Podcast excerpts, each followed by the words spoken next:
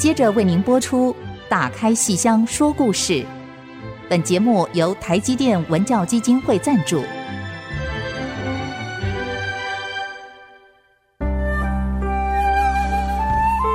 打开戏箱子，看见台上的精彩一刻。戏箱子里还有许多你不知道的喜怒哀乐、悲欢离合。让戏曲专家王安琪、罗世龙和您一起打开戏箱说故事。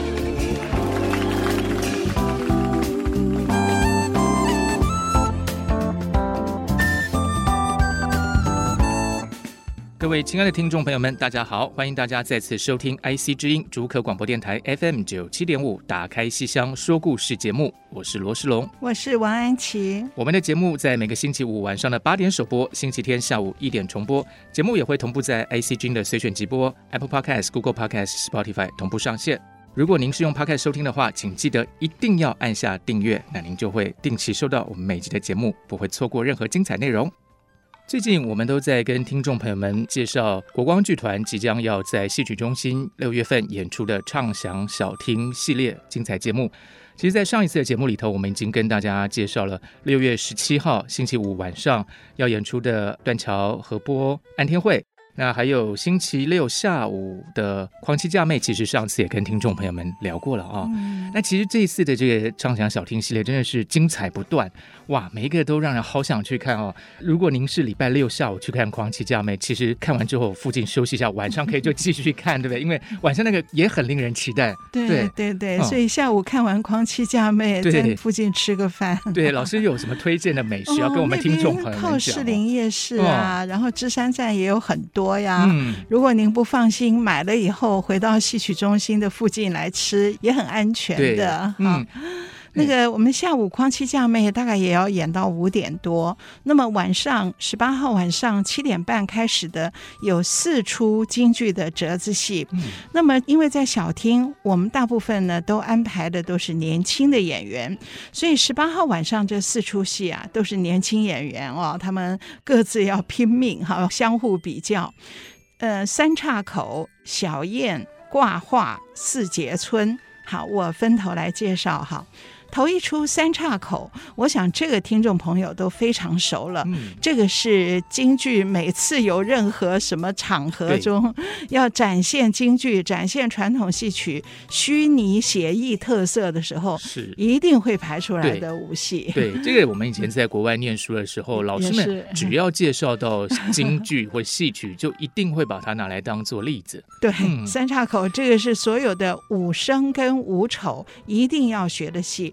我们是由潘守和饰演这个武生任堂会，嗯、然后这个武丑周慎行、嗯、小周好演那个店家好刘丽华。是那么这个戏真的在任何场合都可以用，因为他可以看到的就是他戏里面剧情简单到不行。我想这个戏的剧本打开来看，大概只有半页，嗯、全部都是表演，都是武打。那么是一个摸黑打架。在三岔口投诉客店以后，然后半夜里面店家摸进房来，后来探听这个客人的呃身份，然后这个晚上的摸黑打架是整个这个戏的表演主轴。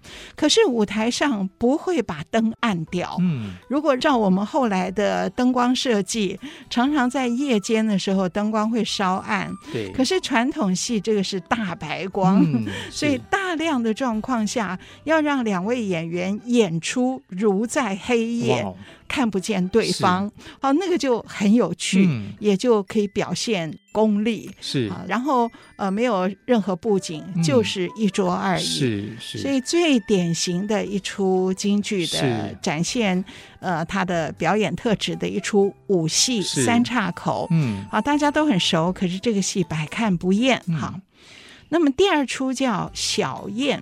大小的小宴会的宴，那这个是什么意思呢？其实这个故事就是《吕布与貂蝉》里面的一段啊。那么有京剧版，也有昆剧版。我们这边唱的是京剧版。吕布与貂蝉为什么有个小宴呢？其实就是王允跟貂蝉定下连环计，就要让貂蝉以美人计呢，先去勾引吕布，然后董卓，吕布的义父董卓。在看上貂蝉，然后王允把貂蝉献给董卓，然后引起他们义父子的不和。啊，这个三国里的这个故事非常非常有名。那在京剧里面呢，前面有一场宴会，后面又有一场大型宴会。前面那场宴会，王允主要安排的是让吕布看见貂蝉，后面那场大型的宴会是让董卓看上貂蝉，所以有所谓小燕跟大燕，而我们常演的是小燕，因为大家都比较喜欢看吕布跟貂蝉，嗯、没有人想看董卓跟貂蝉，对不对？好，对，男的帅，女的美，对啊，董卓就比较啊，对，所以小燕是大家都爱看的。因为貂蝉美嘛，可是小燕的主角不是貂蝉，嗯、是吕布。嗯、那吕布哇，那个时候虎牢关刚刚打败了刘关张，所以哦志得意满。然后王允又送了他一顶紫金冠，嗯、所以他戴着那个冠，头上插两根翎子。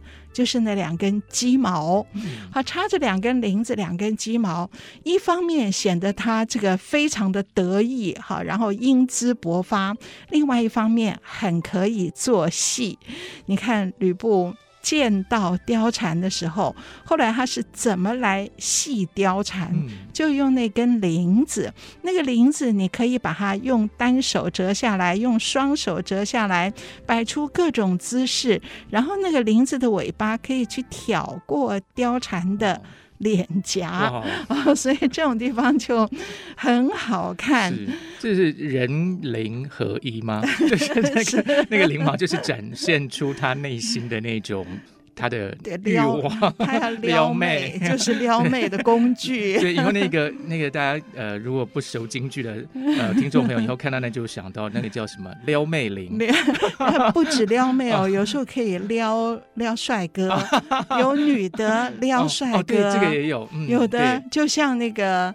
呃，窦仙童，嗯、他看上了薛丁山，是就薛丁山的大老婆是窦仙童，第三个才是樊梨花。是就窦仙童在战场上看到薛丁山的时候，也是用翎子去挑薛丁山的下巴。哎呦，好像这不觉得这个在疫情期间还蛮实用的吗？就是我反正也不会接触到对方，我就可以撩到人。那个翎子，翎子先消毒。哦，对对，但是不会碰到手。对呀、啊，可是你可以想象那个舞台上这种有姿态有多美，而且多合身份。嗯、如果吕布去撩妹用的是手中的折扇，嗯、你就觉得他像柳梦梅，对，对不对？就不像吕布了。嗯、可是用头上的翎子，对。啊，他也不可能用他的方天画戟去撩妹，那个有点，那很恐怖。所以用翎子啊，姿态又漂亮，又合乎人物身份。嗯、是。然后这个小生有一大段京剧小生的最典型的唱，叫做娃娃调。嗯，其实就是西皮导板，然后回笼原版。可是我们通常因为京剧的小生这一大段唱是最能够展现。小生唱功特色的，我们就叫它娃娃调。所以小燕这出戏有撩妹的做工可看，然后当然更有唱功可听。那我们是由非常年轻的演员，貂蝉是林庭瑜。好，林庭瑜我们各位都比较熟悉了，他是国光力捧的一位旦角儿，演过了好多戏，也早就得过传艺金曲的最佳新秀奖。那么，可是我刚刚说了，林庭瑜的貂蝉不是主角，嗯、主角是吕布。吕布，布是林廷瑜的亲妹妹林玉慈啊。林玉慈呢，她还不是国光正式的团员呢，她、嗯、是台湾戏曲学院。等于是大四毕业生在国光实习，嗯，好，现在就有这种，就像在台大读医科，然后就到台大医院去实习的实习医生。嗯、那么国光也有几位实习演员，嗯、林玉慈就是实习演员，可是他表现的非常好。他以前在学校的时候，我就看过他几出戏，文武全才，所以是一个小生的俊才。然后他个儿又高多了，嗯啊，所以让他们姐妹两位，妹妹演吕布。姐姐演貂蝉，嗯，好，那我们大家可能是在国光第一次看到林玉慈的主戏，是。好，所以这个是小燕十八号，哦、对，现在就没有看过，没有看过十八号晚上，嗯，非常期待。嗯，所以这个戏就有三个演员，另外一个就是王允演老生的王允，嗯、黄君成。是。那个王允设了这么一个计，然后后来又要来假装说啊，我离开一下，你怎么就调戏我女儿？就是。所以这戏很好看，嗯、虽然短短的。是，嗯，这是十八号礼拜六晚上的第二出《小燕》。是。那这两出小戏其实就已经够精彩了哈。其实像那个刚才讲到三岔口，虽然大家剧情很熟悉，可是光是看这个表演也很棒。对，对啊。而且我记得前阵子我们在清华大学这个演《春草闯堂》的时候，其实周盛行跟潘守和真的圈粉无数，老师应该记得。我们同学一看完就马上都啊，他们很精彩的。对，尤其他们两个演马夫特别好看。是是是是。但这次其实也有更精彩的内容，就完全是他们两个完全是。主角对，对，所以呢，呃，六月十八号晚上，其实前半部分就是这两出《三岔口》跟《小燕》啊。好，那我们先休息一下，待会儿再继续来跟朋友们聊六月十八号晚上畅想小厅的另外两出戏是《挂画》和《四节村》。是是是。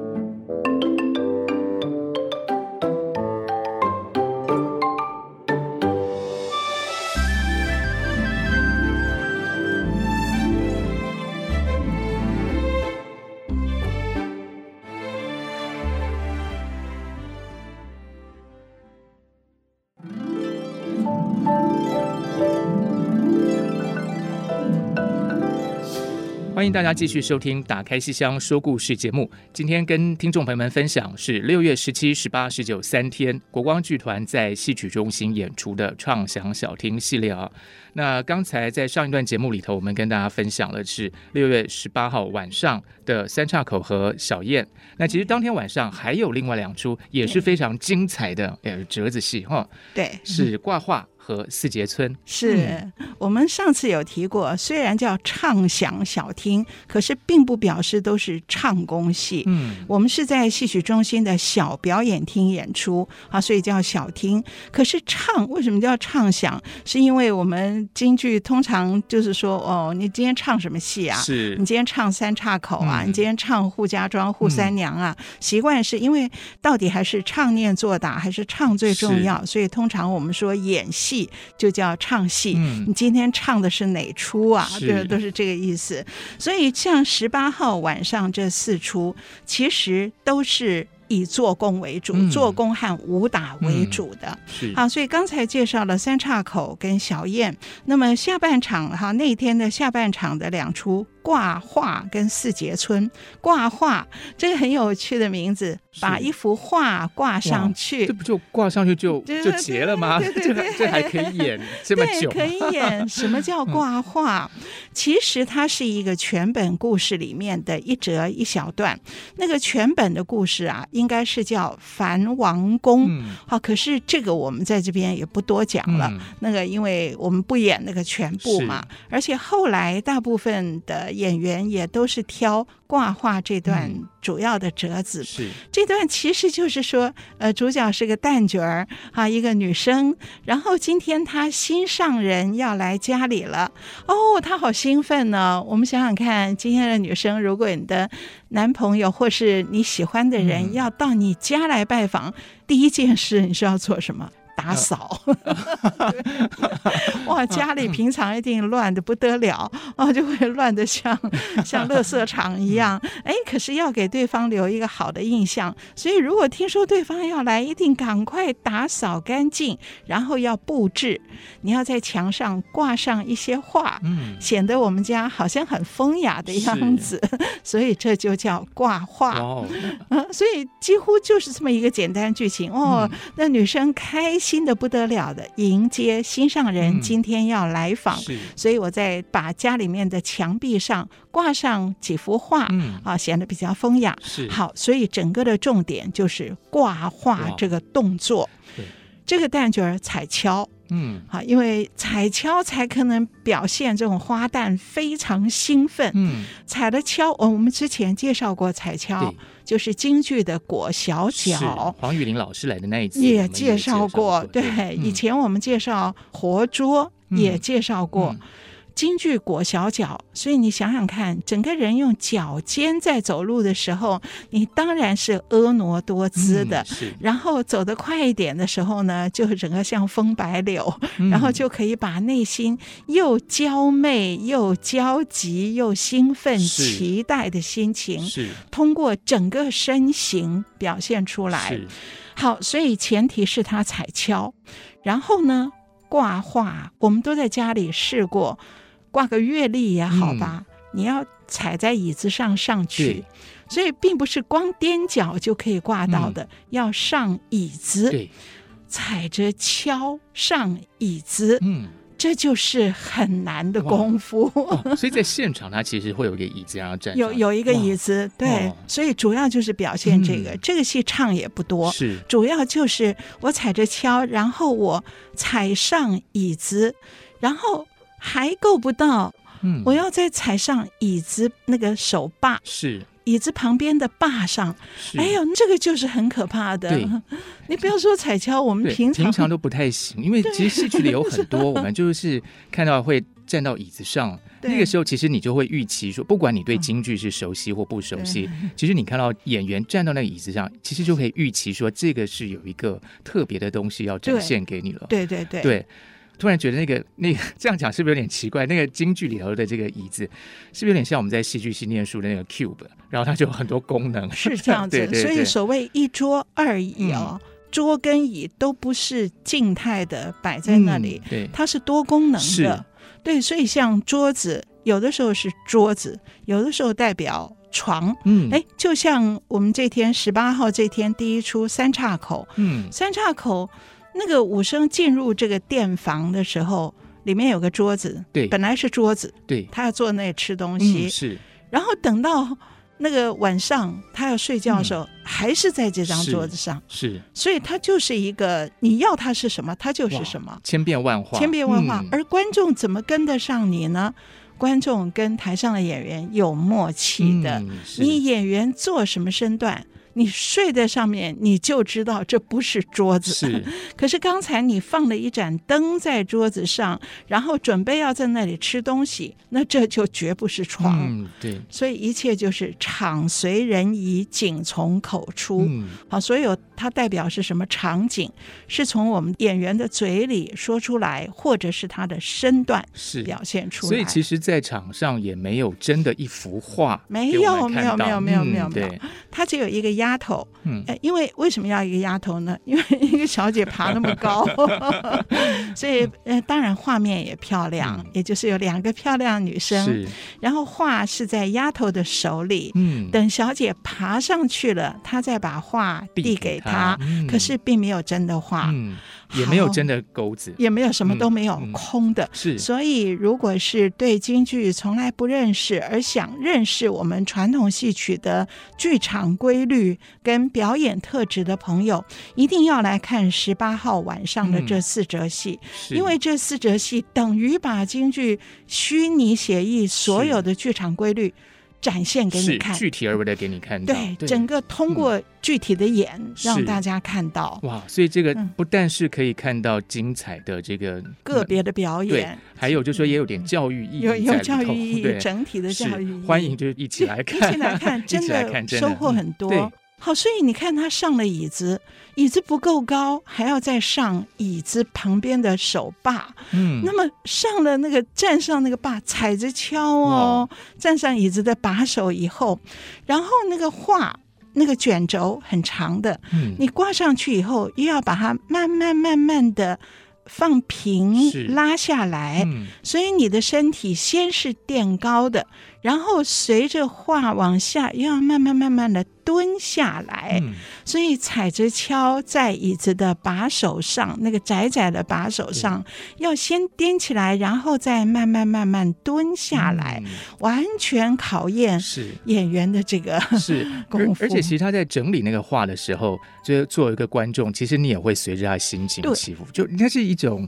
有点期待，有点紧张，有点害羞，然后慢慢的，然后在理那个话的时候，其实心情也就是在想着，对，在想那个人。对，待会儿那个人来了，你看我们家多漂亮，所以画不能挂歪，对，也不能把它弄坏掉了。对呀，对呀。可是这个演员很累啊，那个腿哎，哦，你单腿在那边上上下下很累的。对。可是如果这个演员脸上露出了很紧张的神色，哎呦，我要是不小心我从那个手把上掉下来怎么办？要是露出这个神色，你的表演就不成功。您的脸上的表情是情人要来了。看我家多漂亮！哇，是这种表情，嗯、那、呃、好难哦，这戏真的很难。嗯、所以挂画看起来没什么剧情，然后东边挂一幅，西边挂一幅。光光是想到说踩轿，然后要爬上那个椅子就，就哎呀，就对，很难哦，真的太难了。因为一般我们平常在家就是什么上椅子，就是反正就管他的，就 就就爬上去了这样。可是他这是一个呃很细腻的，很细腻，其实从心理到动作，从内到外的整个的细腻融合在这个一折里头。嗯，对，那个椅子一定要特别定做，是。因为一般呃舞台上的一桌二椅是没有那个把手的，嗯，那么这个是要定做，而且是要稳一点，是，就是你不能够，因为你把手一定是在。单边嘛，对对吧？你你不能我站在右边的时候，整个就垮下来。嗯、所以这个这个是呃，从头台前幕后一起的一个设计，是最后再跟观众互起共鸣，是。所以这个是非常不容易的。所以真的这一天的戏哦，这完全是。等于是教育剧场一样，其实应该是寓教于乐。寓教于乐，并不是，并不是在跟你说教。没有，没有。对，因为它里面的这个感情，就是我觉得那种期待着你喜欢的人来找你那种心情，应该大家都或多或少有这个经验哈。对对。所以你未必是在家里挂画，可是那种期待的心理，跟那种呃很。呃，小心翼翼的，对哦，要让每一个细节都展现的很好，对，对那个过程其实还是可以体会的。对，嗯，嗯，这位演员叫许丽莹，嗯，啊，她也是很年轻的演员。各位如果去年有参加过在新竹阳明交大那个台积电所办的台积戏院。当爱情来敲门的时候，那四场戏里面，许丽莹有在里面主演石玉卓，嗯、啊，他那场就是踩着跷，对，那个卖鸡的姑娘在门口做绣鞋，啊，演的非常好。是，就是那个撒抓了一个这个叫什么粮食，呃，鸡的饲料，饲料，对，然后再喂那个鸡，然后再照顾那个鸡，对对对对，哇，也是很可爱，因为那次我们是距离很近的，对对对。其实这次畅想小厅有一个很棒的地方，就是因为它厅不大，对，所以那。这个做工其实大家是很算是蛮近距离可以看到，对，在小表演厅就是可以跟演员近距离的。嗯，不过这对演员是还是很大的压力。那我不管啊，反正我是观众嘛。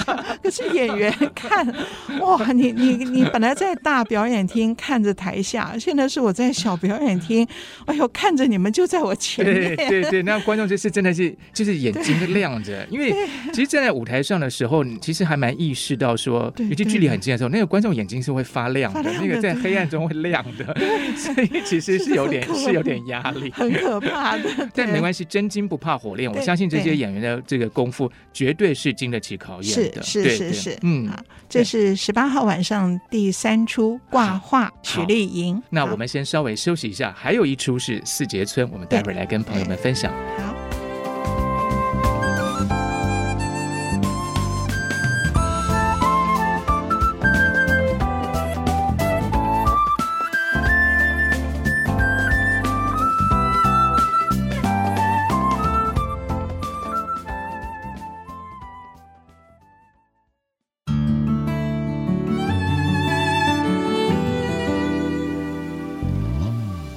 您现在收听的是 IC 之音打开西厢说故事节目。那么今天我们在跟听众朋友们分享六月十七、十八十九三天，在这个呃戏曲中心由国光剧团演出的畅想小厅系列。那在前两段节目里头，我们跟大家分享了六月十八号晚上演出的三岔口小燕挂画这三出戏啊、呃，三出折子应该怎么说。嗯、其实那天晚上还有一个也是很棒的，就是叫四节村。对，五戏是武戏，武戏四节村，听名字就知道是应该有四个英雄。嗯，对，对四节。嗯，不过这个戏剧情我想也不用多介绍，嗯、反正武打的戏啊，就是呃，就是有一个人被抓走了，然后他的朋友们或是他的。仆人们就一起要去救他，嗯、其实然后就跟那个抓走他的那个人那个庄主对打一番，嗯、其实就是救人哈，然后对打，嗯、然后成功了，是就是这样的一出戏。可是这个戏动用的人还不少，那么主角是。黄世宏，黄世宏，我这样讲大家可能不太清楚，他原来叫黄君威。哦，哦，然后之前我们在那个《舞动三国》里面，嗯、他有演过，前面演周瑜，后面演那个关公的儿子、嗯、关兴，是。他他的戏武戏非常的好看的，而且他长得很帅，他、嗯、原来叫黄君威，现在改名叫黄世宏，所以有时候观众会有点混淆，呃，只要记得这个。就好，他们同事之间就称他为。京剧谢霆锋，哇哦！那他长得 长得蛮帅的，然后真的有那么一点点像谢霆锋。嗯、虽然我对谢霆锋不太认识哈。那之前在东海大学，他演《春草闯堂》啊，他来帮忙演那四个教夫。是。后来东海的同学写问卷就说：“哦，四个教夫里面有一位好漂亮、好帅哦，希望他下学期能来教课。如果他教教夫，我就要学教夫。嗯”那天其实。其实我也去了，对对对对啊！那个世龙老师是从清华到东海，对。其实黄世宏在清华也是他，嗯、只是清华的同学没有单点他，没有在问卷里把他 提出来。对，对，因为我想台中中部大家就更热情一点，热情对，对，对，我们现在还是比较拘谨一点。所以黄世宏主演的《四杰村》嗯，哈，他是救人的哈，他的主人、嗯、这个骆红勋被抓走了，然后他演那个仆人于谦去。救人，好伙同一些英雄好友，嗯、而另外一位男主角是李嘉德。李嘉德，对啊，双帅上双帅，大家都对他很熟啊。嗯、所以李嘉德是演抓人的那个坏人。哈、嗯，那么这个戏啊，剧情就是我们刚刚讲的这么简单。可是凡是像这种戏，除了对打的表演之外啊，通常都会有一段叫做走边，也就是晚上。几个英雄们，大家一起说好了，今天晚上从我们这里到那个庄园去救我们的主人，所以晚上摸黑走到对方的庄园里面去。这一段呢、啊，这段通常在戏曲里常常表现的叫做走边，走路的走，边是旁边的边。那么走边是一个等于像戏曲的程式。那么我们就可以用戏曲有门道，听了更知道。嗯，让我们一起来听今天的戏曲有门道。戏曲有门道，听了更知道。我们今天来介绍走边。好，京剧里面常用走边，边是旁边的边。为什么叫做走边呢？我在想啊，可能因为啊，他们都是晚上偷偷摸摸的要跑去救人，所以不可能明目张胆的在康庄大道上面这样走，所以都是走小路。然后蹑手蹑脚的，所以用这种方式来跑到对方的地方去。所以我在猜，走边的边应该是这样的一个意思。然后这几位英雄呢，是个别出场，四个人一个一个个别出场。他们呢，因为他们要去救人，又是晚上，所以有一种。涉险，好，然后有一种艰难，我要面对一桩艰难的任务，所以面对艰难的任务的时候，我有我的信心，因为我的本领很高，所以这四位英雄呢，每一位就要把他的武功的特长表现出来。所以可能第一位是我的旋子最好，好，那我就啊走一排旋子，也许走到十个，也许走到十五个，好。那么第二位呢，可能我的飞脚最好，那我就走飞脚。然后第三位可能是五丑，五丑呢可能用地泵，然后接纽斯波波，就是总之。不同的角色行当，通常就是武生啦，啊，常常是有两个武生，一个武丑，然后一个武净、武二花，都是武功高强的人，然后他们各自在晚上好涉险而面对艰难的任务，所以他们各自表现自己武功的特长，而后到几今天，我们互相拍手为号，四个人汇合在那个庄园的外面的时候，接下来我们四个人就一起要合唱一支曲牌，所以这是京剧。京剧里面表演武打载歌载舞的时候，是可以用昆曲这种腔调的，所以走边通常是各自。表现武功之后，然后汇合以后，一起唱一支昆曲的曲牌，然后就唱的意思就是我现在要进去救他了。然后四个人身段也是可以各自的发挥，所以这个是戏曲里的很特殊的一个门道走边。可是我想补充一点，走边跟起霸。是不一样的。起霸，站起来的起，霸王的霸。所谓起霸，那个是武将要上阵打仗之前，他已经穿戴盔甲，穿戴完毕，然后他准备要上阵打仗，整理他的盔甲，也是整顿自己的精神，雄赳赳、气昂昂的。那个起霸呢？因为盔甲穿好了，就是通常是扎好了靠，所以表现的不是晚上偷偷摸摸涉险而过的这样的一种身段。所以一个走边，然后附带我们提到起霸，是戏曲有门道，让你更知道。相信听众朋友们都更加了解什么叫走边，什么叫起霸。四节村六月十九号晚上的这出戏哈，那么有李嘉德，还有黄世宏，对，双帅。这个在老师刚才提到的是像走边这样一个呈现的方式，对对对对，嗯、对。好，那我们刚刚介绍的是中间的这一段表演哈，然后接下来呢？他们要去救人了，就要跟那个那个坏人要对打了，嗯、而对打的时候就明着来了哈，不是在走路的过程中了。明着来的时候，当然有很多很精彩的武打。可是京剧中也有一段表演哈，那个锣鼓啊叫做一封书，哦、一封书，也就这么一封信，一封书，嗯、这是锣鼓城市的名字。没有没有特殊的原因，绝对跟拆书信没有关系。嗯、所以很多锣鼓的城市的名字啊，我们考察不出它的缘由。可是我们都知道，现在他们两个人，李嘉德要开始跟他们这些英雄们来打这套一封书了。那么这套打法啊。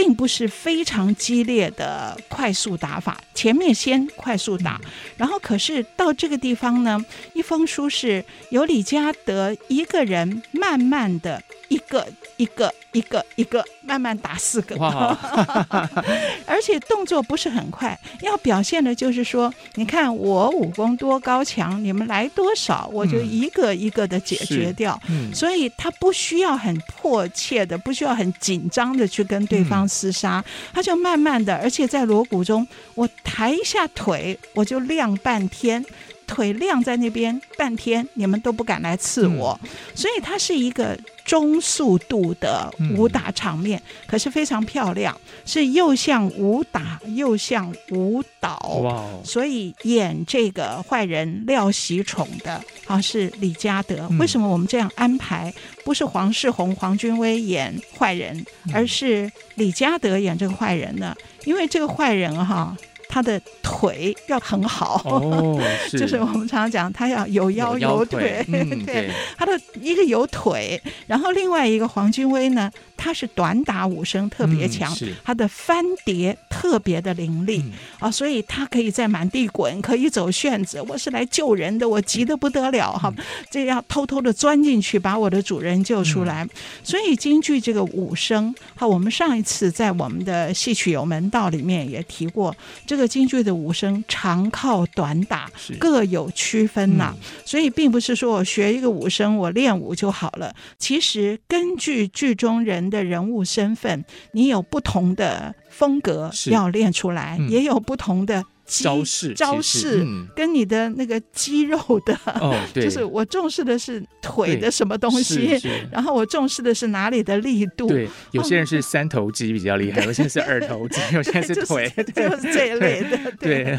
所以很有趣的，就是每次我们在看这个演员怎么分派的时候，会觉得很有趣，就是这种地方展现他们不同肌肉的特质，是。不同武打的特质。哈。而且其实就是说，嗯。就在每个演员的身上看到他自己独有的那些，就是我我们其实很多时候就是看演员，对，就是看演员。其实我们戏曲其实就是一个很多时候是以演员为中心的，剧情这种戏剧情都不重要，有些重要，有些不是特别重要。对，这个戏不怎么重要。是是，所以说六月呃，这个是十十八号晚上，所以那天晚上是礼拜六晚上嘛？对对对。你想看撩妹戏吗？你想看双帅在场上打吗？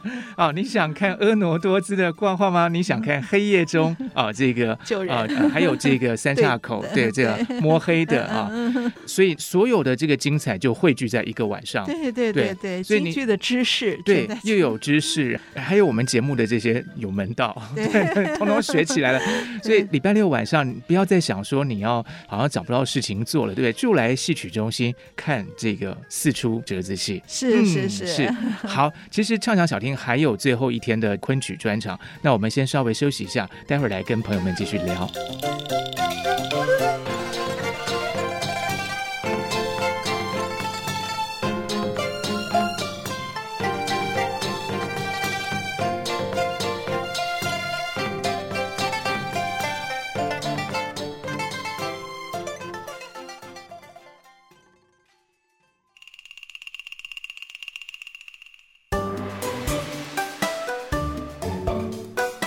欢迎大家继续收听《打开西厢说故事》，今天跟我们一起来畅想小厅啊。其实，在最后一天昆曲的专场，剧目是有问探、出猎回猎。还有金不换，其实金不换之前我们温宇航老师来介绍过，是，所以六月十九号哈下午在小厅呢昆曲专场。这三出戏哈，那我们今天就集中介绍前面两出，因为最后一出金不换温宇航老师是，你看这个戏听剧名就知道浪子回头金不换，所以你要看温宇航老师来演那个浪子啊，然后他的太太王耀星跟他的丫头刘。家后，嗯，哦，一起要劝他浪子回头，是，所以也用了一些技巧啊。他的太太还故意去跟他的丫头所假扮的男生来谈恋爱啊。所以刘家后，刘家后要在里面女扮男啊，应剧情需要女扮男，所以很可爱的。所以这好像都卖满了。对，不过温宇航老师就是不管演什么都好看，都好看，大家都想去看。对，而前面两出也非常精彩。第一出叫。问探，问探子，好，就是在这个是中国戏曲的一个特色，哈，就是呃，战场上很多战场上的情景啊，可以用武戏直接打仗来表现，也可以由探子，嗯，啊，由这个探子来回报。今天战场发生了什么事？是今天来将如何？他们是怎么样的打扮？他们的军容如何？嗯、好，所以这个探子为什么会在戏曲里占这么重要的分量呢？跟中国戏曲的形成受到说唱文学的影响是很大的。嗯、很多事情是从旁的叙述，那在舞台演的时候就由探子来叙述。是，所以问探这出戏啊。主角就是探子，嗯啊，是个武丑。我们由王永增来饰演。嗯王永增呢，各位如果在去年底哈看过国光的年轻演员演的《活捉》，嗯，就是林庭瑜的严锡娇，是王永增的张三郎张文远，嗯王永增非常好的武丑。那么问探呢？这个戏其实也是吕布，所以我们刚刚介绍过那个吕布见貂蝉的小燕，它是十八号的演出，而十九号呢就要演小燕之前的剧情。不过这是昆曲，嗯也就是吕布在虎牢关大战刘关张，所以他在那边等着刘关张来的时候，不知道刘关张到底他们的军容如何。哦所以探子来报告，所以吕布问探子叫问探，然后探子来报告说，哦，他们的军容如何，然后这个将领张飞如何，关公如何，嗯。所以这个探子要唱整套的昆曲，然后呢，不能光唱，他是武丑啊，重点是还不仅载歌载舞，是是要有武功，很高强的武功。而这个时候，探子用什么当道具呢？绝对不是吕布的那个铃子，嗯因为他只是个探子。探子通常手里会拿令旗，所以他就用一个令旗，把那个令旗呢在那边耍弄。嗯好，令旗我们说起来要耍好像很简单，可是他把它耍出很多花样，可能令旗抛起来，然后我翻个跟头再接住。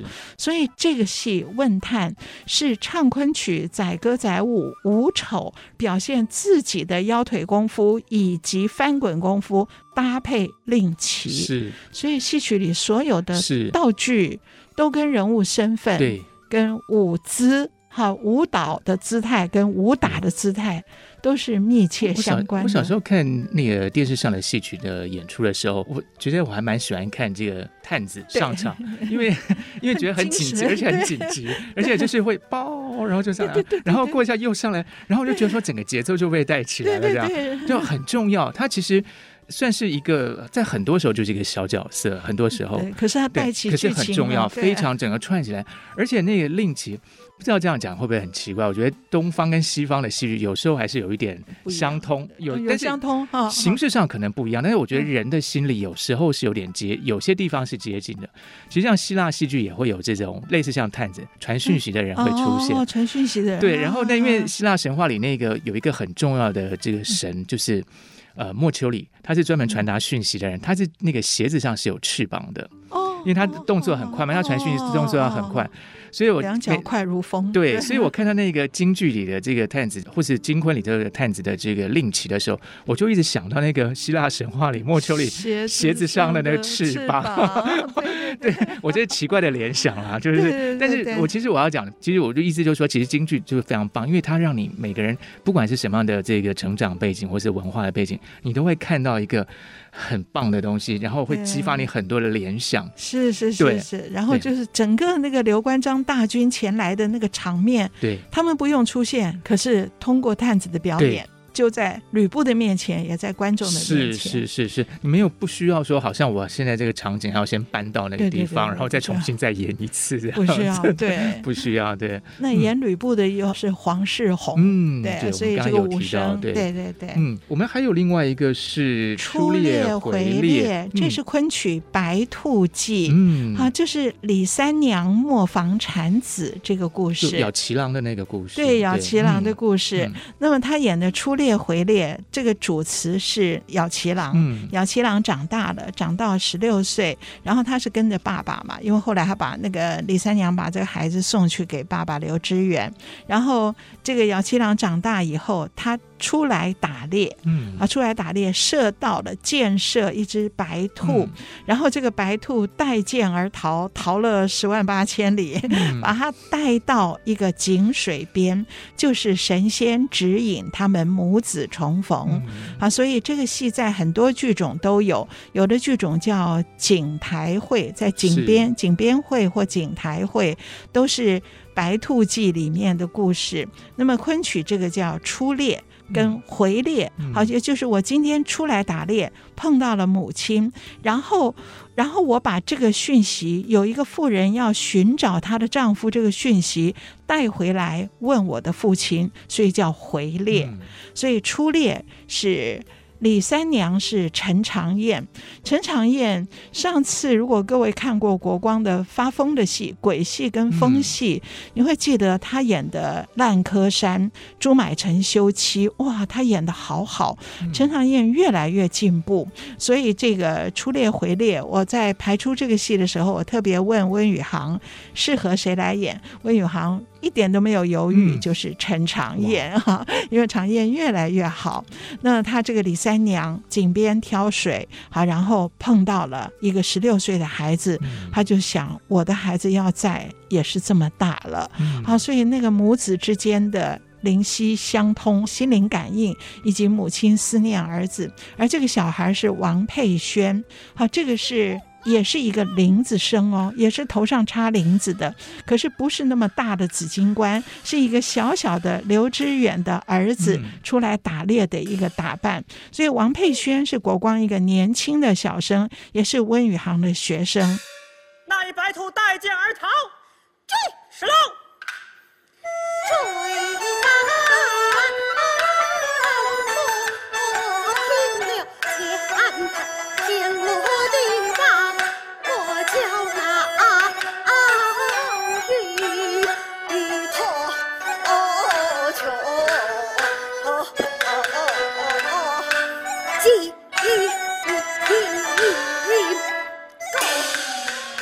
而等到回猎的时候，回去见他的父亲刘知远，就是周慈爱。不过这个角色，这个刘知远这角色在《白兔记》里实在很讨厌，就是他他他不得已抛下妻子出去从军，然后娶了那个岳元帅的女儿以后，然后家里的原配把孩子送过来了。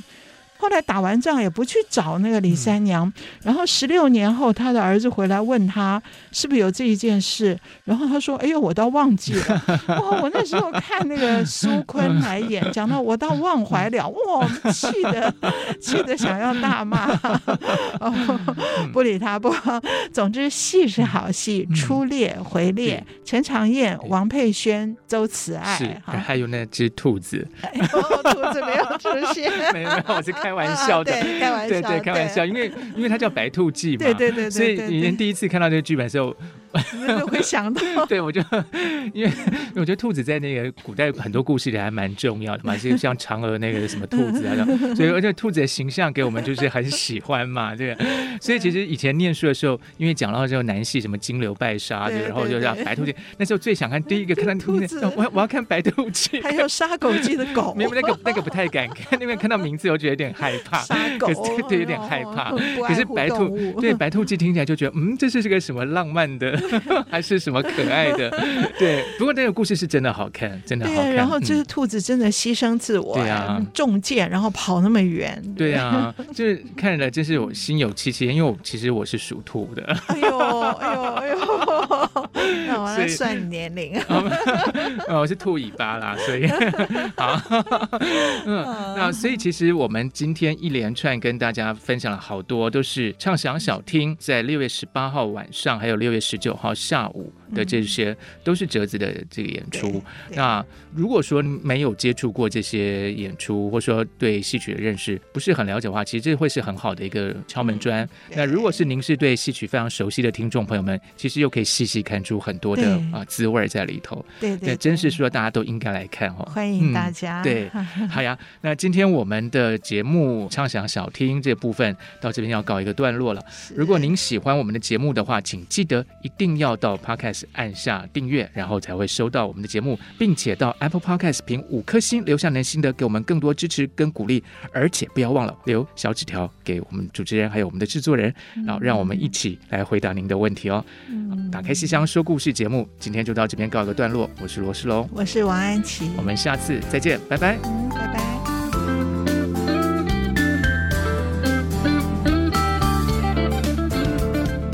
本节目由台积电文教基金会赞助播出。